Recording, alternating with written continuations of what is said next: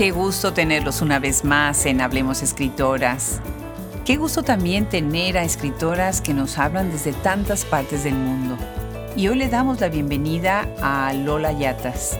Ella nació en Valencia, España, el primero de mayo de 1976. Les va a encantar esta conversación y su perfil tan polifacético, así como sus libros. Pónganse cómodos y acompáñenos una vez más en esta increíble aventura por todas las letras escritas por mujeres. Los saluda desde Austin, Texas, Adriana Pacheco.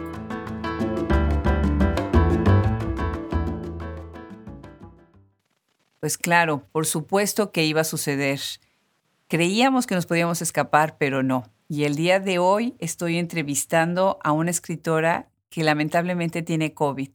Así que bueno, pues qué gusto, Lola Yatas, de tenerte el día de hoy y qué, qué pena que, que, estés enferma. Bueno, que esto nos está dando ya a todos, ¿verdad? ¿Cómo te sientes, Lola? Muchísimas gracias. Hola Adriana, un abrazo enorme y gracias a vosotros por tenerme aquí. Y bueno, tengo COVID, pero bueno, estoy ya recuperándome. Toseré un poquito de vez en cuando, mil disculpas, pero, pero bueno, saber que iba a hablar con vosotros también me ha dado un montón de energía y ganas y yo creo que vamos a pasarlo muy bien. Eso está genial. Sí, siento que de alguna manera el encierro se puede llevar un poquito mejor, es más llevadero cuando tiene una actividades de este tipo. Bueno, pues además del COVID, que me parece que, bueno, es una manera nada más también de decir que si de repente te da tos, no te preocupes, Lola, ya, ya es parte de nuestra vida, ¿verdad? Sí, la verdad es que sí, ya hay que convivir con ella. Claro, exactamente. Pues me encanta, me encanta tenerte en el programa porque tenemos muchísimo que platicar. Con, eres una escritora multifacética no nada más en cómo escribes y qué temas escribes y a quién, sino en tu misma formación. Y bueno, pues empecemos porque eres ingeniera. ¿Estudiaste ingeniería? Ingeniería de caminos, eh, estudié en Valencia. La verdad es que, bueno, yo siempre quise ser escritora, lo que pasa es que en mis tiempos no sabía que eso se podía estudiar. Y de hecho, cuando planteaba mis inquietudes, siempre me decían que eso sería un hobby y que nunca me daría de comer y que tiene que dedicarme a otros menesteres. Y como bueno, se me daban bien los estudios, pues ingeniería. Lo que pasa es que, mira, al final, o es que yo veo la parte buena de las cosas o supe encauzarme, pero bueno, la ingeniería me ha permitido vivir como mil vidas porque he viajado muchísimo en diferentes proyectos, He vivido en el desierto australiano, en, el sur de India, en un montón de sitios que han permitido pues, que salga de mi zona de confort y que experimente con lo que me gusta, con quién soy. Y eso yo creo que ha posibilitado el hecho de que sea escritora. No sé si hubiera sido de otra manera, no sé si hubiera conseguido estar donde estoy ahora con este nivel de disfrute de lo que escribo si no hubiera pasado por, por ese primer estallido de, sensaciones y de vivencias. Qué interesante. Bueno, con todos estos viajes obviamente se enriquece muchísimo el panorama, pero trabajar y viajar es una combinación muy interesante también, ¿no? O sea, el, el, viaje por placer es uno, el viaje para estar ahí más tiempo pues es otro, ¿no? Y bueno, pues dentro de todo esto, ¿ahorita en dónde vives? Pues ahora mismo vivo en Londres. Ay, qué lindo. Llegamos hace casi seis años. Vivíamos antes en Australia, intentamos volver a España para estar más cerca de la familia, porque mis hijos nacieron en Australia. Y al intentar volver a España, pues encontramos con que no teníamos demasiadas, bueno, demasiadas ni, ni pocas oportunidades laborales y decidimos que Londres era un buen sitio, porque nos servía toda, toda nuestra formación en Australia, nos servía en Londres es un país que, bueno, después de estar allá en el continente australiano, pues lo veíamos súper cerquita, como ser vecinos de España. Y así que aquí estamos, disfrutando de los zorros, las ardillas y, el té. Qué bien, qué bien, pues maravilloso. ¿Y te dedicas a escribir, Lola? Sí, aquí me dedico a escribir porque mis hijos son pequeños y no está demasiado bien compatibilizado lo que es el trabajo y los niños. Y es por eso que aquí me he dado la oportunidad de, escribir y la verdad es que lo estoy disfrutando muchísimo. Magnífico. Pero no nada más escribes libros, también escribes canciones, ¿no? Y me dio muchísima curiosidad cuando me enteré de esta que se llama Tu problema eres tú, que es sobre el bullying. De verdad, qué tema tan descuidado y a la vez tan importante. Y lo digo descuidado porque a veces ya casi, casi como que lo normalizamos, ¿no? Ya es parte a veces de la vida. Cuéntanos cómo es que llega esta, esta canción tuya a la barbuda calva y por qué la escribes. Pues la idea de escribir una canción, yo nunca había escrito una canción anteriormente, ni se me había pasado por la cabeza, pero durante el confinamiento, cuando, cuando nos quedamos encerrados, mi marido y yo nos hicimos una promesa y era como que cada uno tenía que hacer algo que no pensaba que haría si no fuera por el confinamiento. Tenía que abrirse una nueva disciplina o hacer algo diferente. Entonces yo dije, pues una canción. y, bueno, fue todo un reto porque además yo soy muy curiosa y, no es fácil componer ni escribir una canción, no es nada fácil, pero cuando le pones ganas a las cosas siempre te aparecen causalidades por aquí, por allá, que te unen a gente que también está interesada en lo mismo que tú. Y es muy fácil hacer conexiones y tienes los ojos muy abiertos. Y pensé escribirla acerca del bullying, pues porque estábamos confinados y yo pensaba que, que, los niños y los adolescentes eran los grandes perjudicados de este confinamiento, porque mm, perdían su vida social, perdían su posición en sus pandillas, perdían de repente su lugar y su independencia y después tenían que volver a ellas y tenían que volver a ellas después de estar un tiempo desentrenados y pensé pues de hacerles un pequeñito homenaje y escribir esta canción. Claro, claro que sí, muy interesante. Muchas personas se concentraron en que era pues nada más esta gran enfermedad, tan terrible enfermedad, y tú te preocupaste por los niños. A mí me dio muchísimo esta cuestión económica, ¿no? De cómo nos va a rebotar después este golpe al cierre de las economías, ¿no? la violencia doméstica, tener a las mujeres atrapadas en las casas con este, esposos violentos o esposas violentas, ¿verdad? Porque también viene del, otro lado, ¿no? Sí, Pero sí, definitivamente es preocupaciones que han salido en el, en el COVID, ¿no? Y bueno, qué bien, me da mucho gusto que tu esposo y tú hayan decidido esto porque está esta canción, los invito a que la busquen en las redes, en YouTube, ahí está y está muy buena, con toda la ambientación y los chicos, importante el tema, ¿no? Y ayudar un poquito a los niños. Es que además, además Borja Murel es un músico que ha trabajado en muchísimas bandas sonoras de películas en España y tiene un taller y, es, vamos, es maravilloso. Entonces, sí, os animo a que la escuchéis, os va a gustar mucho. Sí, seguro que sí, seguro que sí. Bueno, y ahorita estás mencionando precisamente tus viajes y mencionaste a la India. Qué país tan fascinante, ¿no? Tan complicado y a la vez tan fascinante. Pienso ahorita en el libro de Margot Glantz. Es un libro bellísimo. A mí me acompañó cuando, cuando yo viajé a ese país. Coronada de Mosca se llama el libro y es su propia experiencia en la India.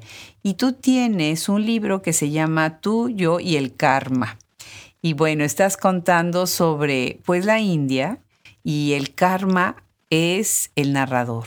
La karma es, el la, es la narradora.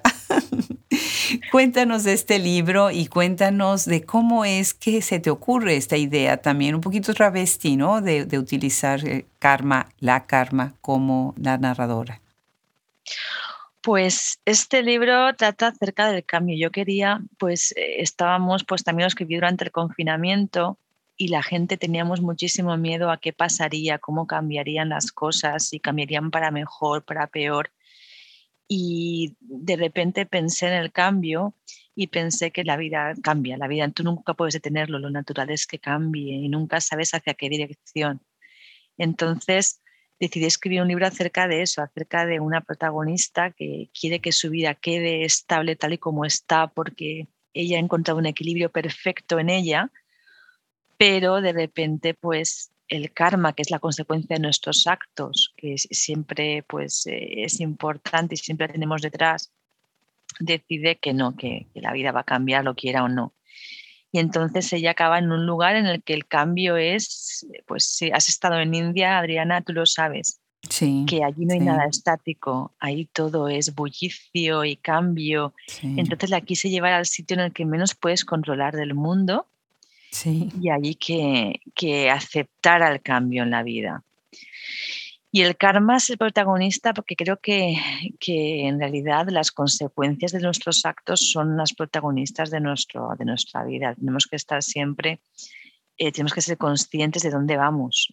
No creo que podamos ir a ciegas por el mundo pisando o, o barriendo a quien sea o lo que sea. Creo que es importante que, que nos paremos a pensar, que tengamos una dirección, un propósito y entonces, pues, que ese karma nos acompañe siempre y, nos dirija. Qué maravilla. Es muy cierto. En la India todo es bullicioso, todo es caótico y esa es parte del encanto y a la vez tal vez para muchos pensarán de la pues de la tragedia de un país tan pobre con tantos problemas sociales, pero por otro lado es un país sin lugar a dudas de una riqueza inmensa. Y yo te preguntaría, Lola, oyéndote, ¿de qué manera sientes tú que la literatura nos puede ayudar a quitar nuestro provincialismo, ¿no? Es eh, una manera, claro, es contar las historias, pero ¿de qué otras maneras te imaginas que la literatura ayuda a esto que sería tan sano para la sociedad? Pues la literatura, pues yo creo que lo que nos hace es que nos da, nosotros somos seres relativos, entonces nos conocemos en función de los demás. Sabemos, yo sé que soy alta porque conozco a gente que es más bajita que yo, o sé que soy tal, porque entonces el hecho de leer historias, de leer sensaciones, de tener ejemplos de otras vidas, de, de poder leer todo eso y poder experimentarlo, aunque sea leyéndolo es muy, muy importante.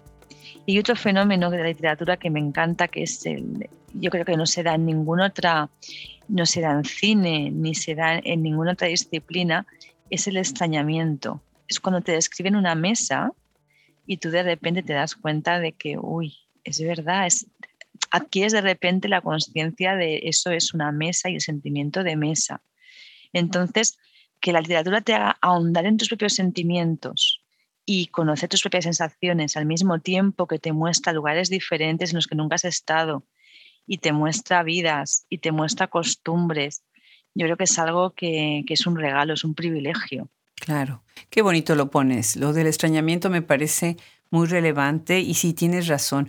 Hay una sensación en donde tú de repente sientes el objeto descontextualizado. Nunca lo, hubieras imaginado así, ¿no? Sí. Lo que realmente significa, cómo se desdobla desde todas las metáforas o las imágenes que ustedes escritoras utilizan en el momento de hablar de cierto objeto personaje, situación, evento, ¿no? Muy interesante, me encanta. Este libro del que estamos comentando, pues es una comedia y ese es otro género completamente distinto del que tú tomas para escribir otros que ahorita vamos a ir platicando, ¿no? Y lo que siento es que precisamente esa versatilidad que tienes en tu obra es lo que te ha ganado varios premios. Déjame mencionar alguno de los que has recibido, la lista es larga, así que nada más Mencionaré alguno, que otro es el primer concurso internacional de foto y microrelato, Camelot Salamanca, en el 2018, en donde fuiste finalista con una obra que es La bailarina. Después tienes otro premio que es el certamen de literatura Miguel Artigas, 2018, finalista con la obra Las cintas azules y finalista del decimoprimero Premios Literarios Constanti en el 2017. Esos son algunos de ellos. Cuéntanos un poco cuáles son los que más han significado para ti de los muchos que tienes y por qué. Pues los premios literarios, yo comencé a presentarme a premios cuando aún no pensaba en publicar. Cuando decidí escribir para divertirme, los vi como un reto porque a lo mejor el concurso te obligaba a pensar en un tema concreto y desarrollar una historia eh, o un relato en un número de palabras determinado. Y entonces para mí fue un reto que me hizo adquirir muchísima, muchísima, muchísima agilidad. Lo que comentabas antes, por ejemplo, de que estaba escribiendo un género de comedia y era versátil con respecto a los demás, yo creo que los escritores eh, no somos, por ejemplo, yo imagino un cirujano, yo imagino un neurólogo que de repente dijera un día, pues yo voy a operar un pie. Eso no es posible.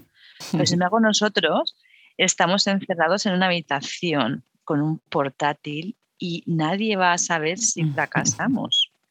Nadie va a darse cuenta de que hemos intentado algo y no lo hemos conseguido. Entonces nuestro deber es intentarlo. Nuestro deber es explorarnos y no conformarnos solamente con aquello que nos resulte más fácil y cómodo escribir. Es decir, bueno, yo estoy escribiendo para algo más, para explorarme entera. Entonces, yo me veo obligada a, intentar nuevos géneros cada vez, porque además me di cuenta entonces de que, de que escribiendo llego a ese punto de mí en el que no hay ninguna edad y de que todos los libros y todos los para niños, juvenil, adulto, todo conecta conmigo y es maravilloso. Entonces, pues sí, escribí esa comedia, ha tenido muy, buena acogida con la crítica. Y, y, bueno, repetiré porque además fue una sensación muy bonita escribir y reír mientras escribía. Pero voy a seguir intentando todos los géneros y a seguir fracasando en silencio y, y ya está. Qué lindo. Vi una entrevista que te hizo Beatriz Blumen y me encantó su sonrisa de que estaba, me dices que se, dijo varias veces que se había reído mucho con ese libro, ¿no? Que está, pues sí, muy divertido. Entonces, sí creo que esa sensación también la, la tenías tú mientras te reías o te sonreías escribiendo, ¿no? Sí, sí. Lola, una pregunta que yo siempre me hago es, esta idea de que las escritoras que escriben para niños o para jóvenes siempre se piensa en el género como un género menor, ¿no? Y es algo que me enferma un poco porque pues de menor no tiene nada. Es el género requiere de muchísimo conocimiento de lectura, de una preparación y sobre todo de entender la manera de cómo hablarles a los niños y a los jóvenes, ¿no? Tenemos en Hablemos Escritoras, escritoras magníficas como María Baranda, fantástica, Lola Horner, que son grandes escritoras de, libros infantiles o para niños, que es como me gusta más llamarlos a mí. ¿Tú qué piensas? ¿Cómo podemos quitar esta, esta etiqueta de género menor? Y bueno, tus premios demuestran lo contrario, ¿no? Sí, yo la verdad es que no le veo ningún género menor. Eh, por ejemplo, ahora mismo estoy en, cuando me dijeron que, que, era positiva de COVID y preparé la habitación de huéspedes en la que me quedaría aquí encerradita unos días, lo que me traje son tres libros juveniles. No me traje ninguna novela de adultos. Me apeteció en ese momento conectar con mi lado juvenil. Y no, no es un género menor porque hay que tratarlo con muchísimo respeto. Los libros que nos han hecho los libros que cuando tú preguntas a una eminencia, a una persona que ha llegado a triunfar en su carrera, cualquier carrera, si le preguntas qué te influyó, suele ser un libro que leyó en la adolescencia, porque lo que leemos a esas tempranas edades es lo que realmente nos hace clic en la cabeza. Tú puedes leer un libro buenísimo a los 40, pero ya tienes la suficiente pues ya tienes tu vida, ya tienes tu, peregrinaje y entonces pues te puede afectar un poquito más un poquito menos, pero va a decidir tu futuro. Sin embargo, en un adolescente que lea a lo mejor, que, que quiera leer Stephen King o que quiera leer ese tipo de literatura, cuando sea mayor siempre va a tener esas, esos libros en su recuerdo y los va a tener bastante arraigados. Entonces, yo creo que es un género muy, muy importante porque cualquier libro que lea un chaval a esa edad puede estar definiendo su futuro o puede estar definiendo sus preferencias. Igual que un niño. Un niño, por ejemplo, antes de los ocho años no existe esa, ese tapón de mente analítica entre el subconsciente y el consciente. Entonces, todo lo que le estás contando va directamente al subconsciente, va a formarlo como persona y es una responsabilidad enorme. Que escribir para ellos con muchísimo respeto y considerarlos personas completas y personas totalmente válidas y con la misma importancia y las mismas ganas de aprender y la misma curiosidad que, que, una persona adulta. Entonces nunca he entendido realmente que no se tome más importancia por la literatura infantil y juvenil que por la de adultos incluso. Qué increíble, claro que sí. Un libro de la adolescencia es el que después te, te marca, ¿no? Y lo recuerdas y te prepara para tus siguientes lecturas, claro que sí. Bueno, y tienes este personaje de lo más interesante y de lo más divertido y de lo más dulce que se llama Sara. y me encanta, porque con esto haces una saga y vas construyendo este personaje lleno de aventuras, ¿no? con sus fantasmas, con sus profesores extraterrestres, un muñeco maldito, el mejor mago del mundo, y bueno, pues ahí viene surgiendo Sara. Cuéntanos de ella, ¿cómo se te ocurre la saga y cómo tú, es tu relación con el personaje? Pues Sara es, llegó un momento en el que yo pensé que Sara era mm, la niña que yo fui, pero no, después de escribirla, y porque en un principio iba a ser un solo libro, pero cuando lo terminé es como que Sara me seguía hablando y tuve que escribir más y por eso se convirtió en una saga. Y pensaba eso, que Sara era como yo cuando era niña, pero es al revés, Sara es la niña que a mí me hubiera gustado haber sido. porque ella tiene una curiosidad enorme y no le da vergüenza expresarla y se fija en lo extraordinario que tenemos a nuestro alrededor, lo que pensamos los demás que es normal, ella lo ve extraordinario y por eso se topa con los misterios con los que se topa, porque ella mira debajo de las telas de las cosas y se hace preguntas todo el tiempo y es curiosa y encima es optimista y sabe que, las cosas van a acabar saliéndole bien porque le pone ganas y le pone esfuerzo. Entonces, yo estoy enamorada de ese personaje. Es una niña adorable y además el libro está escrito en primera persona. Sí. De manera que tú llegas a ver todos sus pensamientos son transparentes. Sí. Y, y, es una niña pues de nueve años que también quiere encajar en un mundo preadolescente y quiere que su prima, que es tres años más mayor que ella, la acepte como una niña pues que está a la moda, pero ya no está tan a la moda. No sé, es bastante divertido. Pero es acerca de eso, acerca de fijarte en lo que tenemos alrededor y sacar lo, valioso y lo precioso de cada cosa. Claro, no, magnífico.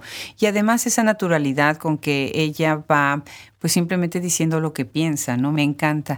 La ilustración es muy buena también, ¿no? De cómo fue la idea de su carita.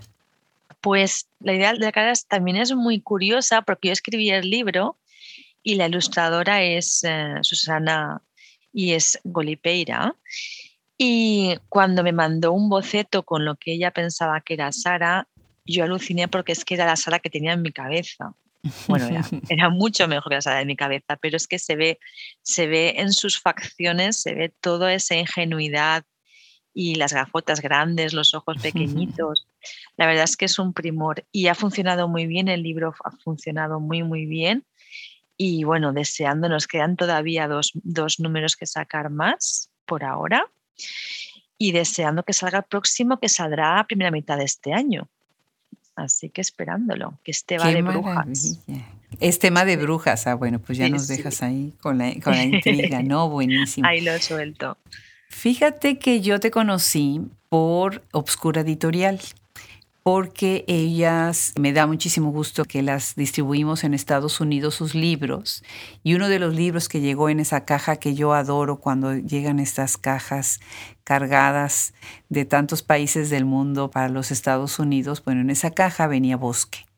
Y estaba desempacando, hacer, hacer el inventario es todo un proceso, entonces todo el equipo nos metemos ahí de lleno para hacer el inventario de tantas obras que nos llegan y mi hija me estaba ayudando. Y estaba ya desde hace mucho tiempo que me estaba diciendo, oye, a ver qué libro me voy a leer, el que sigue, el que sigue. Y lo sacó de la caja, lo vio y dijo, este, este es el libro que ahora me toca leer. y bueno, pues qué libro, me ha contado tanto, yo lo he leído y hemos compartido mucho de lo que es este twist por completo que haces. Si conocemos a la Lola Yatas de Sara y ahora leemos a Lola Yatas en Bosque, ¿no?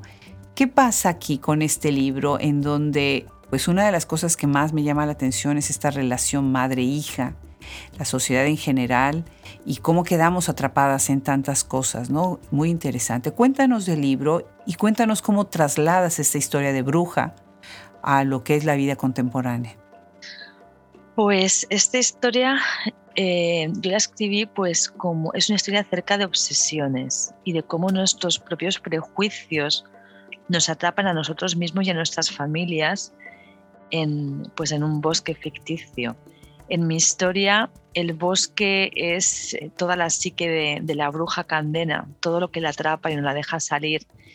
Y en ella, pues, sucede por lo que sucede en la vida contemporánea, que todos los prejuicios los arrastramos y los llevamos hasta nuestros hijos, los pasamos a ellos y creamos una cadena ahí de, de odio, de rencores, de miedos y pensamos que lo hacemos por la familia. Es un miedo que mm, queremos proteger a nuestra familia, queremos que esté a salvo, pero al mismo tiempo estamos pues contaminándola realmente. Entonces quería dejar claro un poquito ese concepto y bueno, y, la verdad es que Bosque fue pues uno de estos intentos que te comentaba antes que haces cuando nadie te ve y que me enganchaba, me enganchaba, me enganchaba cada vez más lo dejaba, lo tomaba otra vez, volvía a revisarlo, volvía a dejarlo.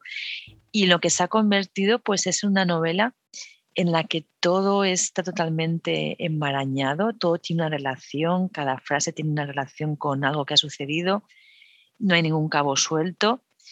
Y bueno, la editorial Oscura es, si los conoces, pues eh, es una editorial que cuida muchísimo, muchísimo los libros, las ediciones, a las autoras, los autores y bueno, para mí sacar mi primer libro así, mi primera novela de terror con ellos ha sido pues un triple logro. Ya no digo doble, sino triple. Así que encantada. Qué lindo que hablen así de sus editoriales, me encanta. Conversando con Mónica Bustos, que tiene también con Obscura Editorial su libro Novela B, pues hacía exactamente el mismo comentario, ¿no? Qué lindo, eso es muy bueno. Por otro lado, siento que tú estás regresando a este tema que es el de la maternidad, las maternidades, como lo estamos llamando, en donde yo veo que ya no hay tanto miedo para revisar un lado muy humano de las madres y menos idealizado. ¿Sientes que tú entonces con este libro te insertas en una cierta tradición? ¿Tuviste otros referentes, otras lecturas para poder desarrollar este personaje materno, maternal, no maternal?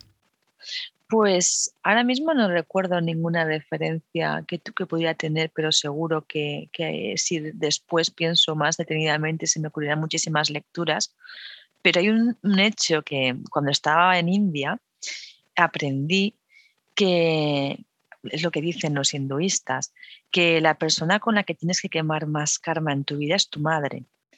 Cuando ese juego de, de familia de almas que se va reencarnando aquí y allá, pues la persona que es elegida como tu madre siempre es la persona con la que más karma tienes que quemar.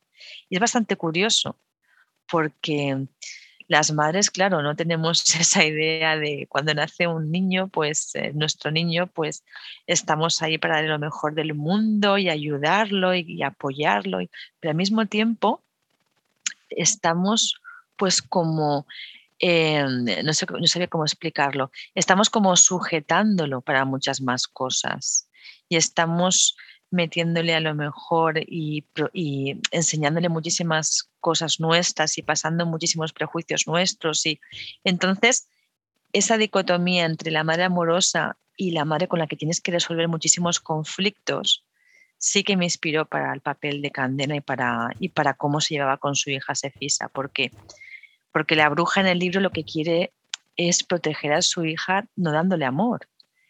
Ella piensa que las personas em, a las que se ama pues se vuelven débiles y se vuelven eh, descuidadas y el bosque es un lugar en el que hay que estar muy atento y no darle amor pues significa salvarla la vida. Entonces, eh, trabajo ese concepto pues de karma, de que tu madre pues es la persona con la que más karma tienes que quemar y, y eso ha salido. Claro. Fíjate que cuando lo estaba leyendo, estaba pensando en una serie de televisión que estoy viendo que se llama Yellowstone. En Yellowstone lo que sucede es algo parecido, ¿no? La madre, en el momento en que su hija menstrua por primera vez, le dice, y se acabó. A partir de ahorita, ¿no? Te voy a hacer una mujer fuerte. Y la marca la marca terriblemente. Entonces es una serie que, que te pone a pensar mucho acerca de cuáles son las relaciones padre-hijo, cómo se va marcando, ¿no? a toda una estirpe a través de estas ideas. Pues muy interesante, muy interesante. Ahora, tú desde Inglaterra estás ahorita viendo pues muchos panoramas de lo que es la escena literaria contemporánea, ¿no? Eh, y no sé si ustedes tienen algún tipo de intercambio, si se reúnen con otros escritores eh, hispanohablantes en Londres, o, o, si tienes a través de ahora con las redes y demás contactos y conexiones. ¿Dirías algo acerca de lo que está sucediendo ahora con la literatura contemporánea desde tus ojos, desde Europa? Pues lo que está sucediendo aquí, por ejemplo, mi experiencia aquí en Londres, yo sí antes del confinamiento, porque con el confinamiento lo el COVID lo ha cambiado un poco todo, porque aquí hemos estado en Londres confinados cada poco tiempo. sí que pertenezco a un grupo que se llama de Lujurias y Musas. Ah, qué bien, ¿no? Qué buen nombre. es, es, un nombre extraordinario y vamos, y los participantes más. Y es un grupo de poetas y escritoras y escritoras pues de toda Latinoamérica y España y nos reunimos simplemente pues a intercambiar textos, a leer poesía y publicábamos nuestros propios, sacábamos antologías, nos lo pasábamos muy muy bien. Y lo que veo yo en Londres ahora mismo es pues que aquí los libros, pues, en, por ejemplo, diferencia a España, pues los libros son mucho más asequibles económicamente hay muchísimo, muchísima cantidad de publicaciones, hay muchísimas librerías pequeñas y la lectura está muy en auge aquí en Inglaterra. De hecho, durante, durante el confinamiento y el COVID se han aumentado, pues, no sé, porcentajes 7-8%, creo que leí hace unos días, eh, de venta de libros. Entonces, es una, es una muy buena noticia. Esperemos que eso se traslade también al resto de países, pero bueno, Inglaterra tiene la verdad es que no sé si es por el clima o no sé cuál es el, el factor que los diferencia de España, pero aquí la gente lee muchísimo y muchísima cultura lectora y en los coles y en todos los sitios y, y es genial. Claro. Lo que sí que necesitaríamos a lo mejor es que tradujeran más a más eh, escritores eh, de lengua hispana. Eso nos vendría bastante bien. Siempre hacemos al revés. De hecho, hay muy buenas iniciativas, muy buenos proyectos. Charco Press está haciendo muchas traducciones, viniendo de Inglaterra me refiero. Nosotros ahorita hablamos escritoras que estamos también empezando a incursionar. Y sí, sí estoy de acuerdo contigo. Ahora, no es nada más porque se traduzca al inglés, ¿no? Porque podría decir, bueno, ¿y por qué no se, se traducen al francés o al italiano, ¿no? Es simplemente un punto de partida, ¿no? De ahí se llega a otro mundo, otro universo, y el universo anglo, pues obviamente es de muchos lectores, ¿no? Muy interesante.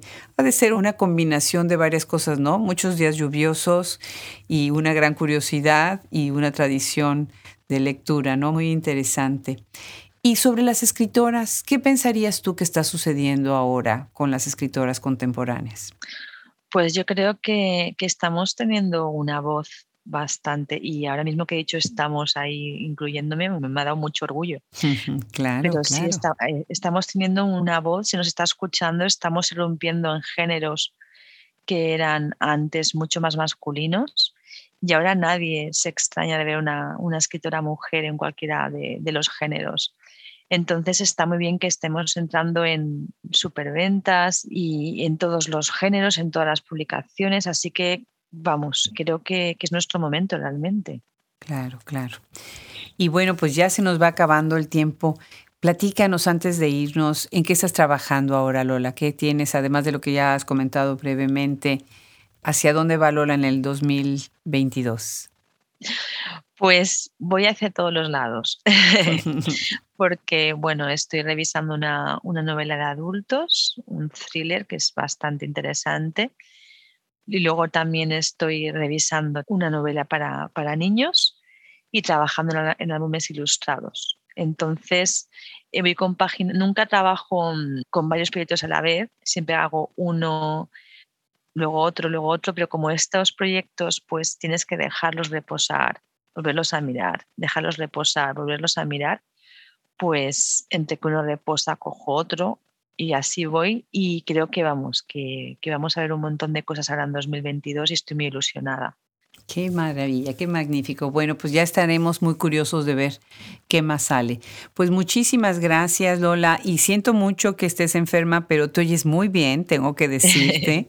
qué suerte. ¿verdad? Y, que, y muchas gracias por hacer el espacio a pesar de esto y estando tan lejos ahorita, cada quien en un extremo de cada continente, sin embargo, pues estamos cerca a través de este micrófono. Mil gracias, Lola, por sumarte a Hablemos Escritoras. Mil gracias, Adriana. Y además es que es cierto, cuando tienes eh, una charla con una persona afable y, te lo pasas bien, pues mira, tu salud se mejora. definitivamente, definitivamente. Un abrazo muy grande, Lola. Un abrazo, hasta luego. Una vez más le damos las gracias a Lola Yatas por sumarse a Hablemos Escritoras. Escuchamos su voz desde Londres que viajó a todos estos rincones del mundo en donde nos escuchan dos veces por semana y nos leen otras dos veces por semana. Muchísimas gracias también a nuestro equipo técnico, Ingeniería de Audio, Fernando Macías Jiménez, Edición de Podcast, Cristian Josefi, Social Media, Andrea Macías Jiménez. Y nuestros colaboradores maravillosos, Wilfredo Burgos Matos, Alejandra Márquez, Liliana Valenzuela, Juliana Zambrano, Verónica Ríos, Fran Denstedt, Gaele Calvez y Gisela Jefes. Muchísimas gracias a todos los que nos acompañan. Se despide en un día frío y lluvioso de Austin, Adriana Pacheco.